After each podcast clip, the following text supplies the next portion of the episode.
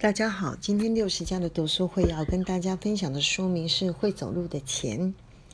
那我觉得这个作者呢，啊，自称为“贝”，就是弯曲“贝 family”。非常有意思的是，他是非常典型的华人。他在一九九七年呢赴美呃念书，那之后呢取得工学工程博士的学位。那他刚到美国的时候呢，身上只有两百块美金，然后呢，当然要靠奖学金，靠打工。呃，顺利毕业的时候居然没有学贷，真的非常厉害。那一切呢都是由节俭开始。那之后开始工作六年的时候呢，每一一定呢都会存下呢三分之一以上的薪资。所以他工作六年的时候呢，的财富就已经累积到哎美金一百万元。啊，因为他体认到。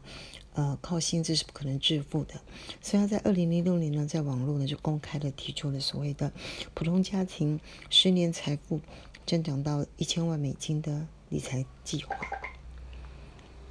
那，嗯，这本书里面呢，就摘录了十年里面呢他的一些，呃，陆续跟大家分享，跟每一年度呢，他呢检视他，呃，他的理财进度。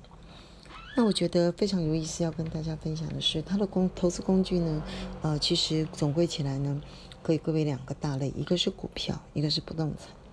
那我觉得非常有意思，因为台湾人对这两项工具是非常容易上手，可行性很高，所以我建议大家好好的去思考，而且实做，列出自己的十年的呃理财大计，认真的去执行。那我觉得跟大家分享一下他对于股票的看法。股票的部分呢，嗯，他觉得其实就是一些懒人的投资法，呃，你只要啊在相对低点买进，相对高点卖出，做一些调节，或者是呢你买进了认为你很棒的股票就长期持有，这每一年呢能够呢获得百分之十的获利是非常嗯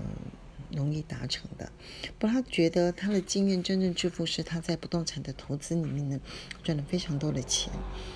嗯。这里面呢，他也分享了他在大陆的不动产投资的的成功的经验。那他提醒大家四个心法：第一个，地段，但是事实上是未来的地段；第二个，不涨不买；第三个，挣的现金流；第四个，保持杠杆。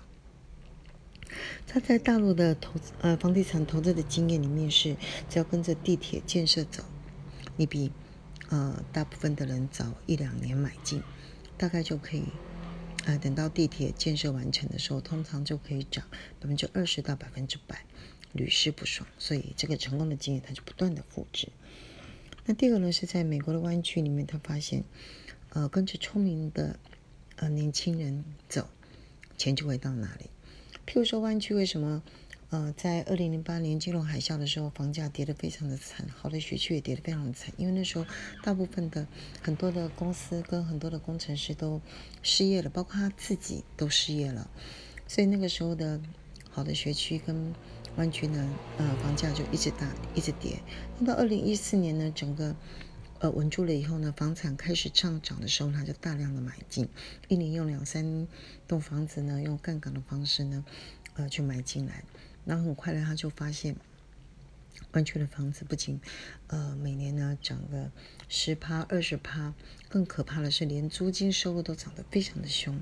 所以他就觉得，嗯，不可以空谈，你要实做。只要你愿意实做，老天爷都会来帮忙的。然后成功的经验不断的复制。以上。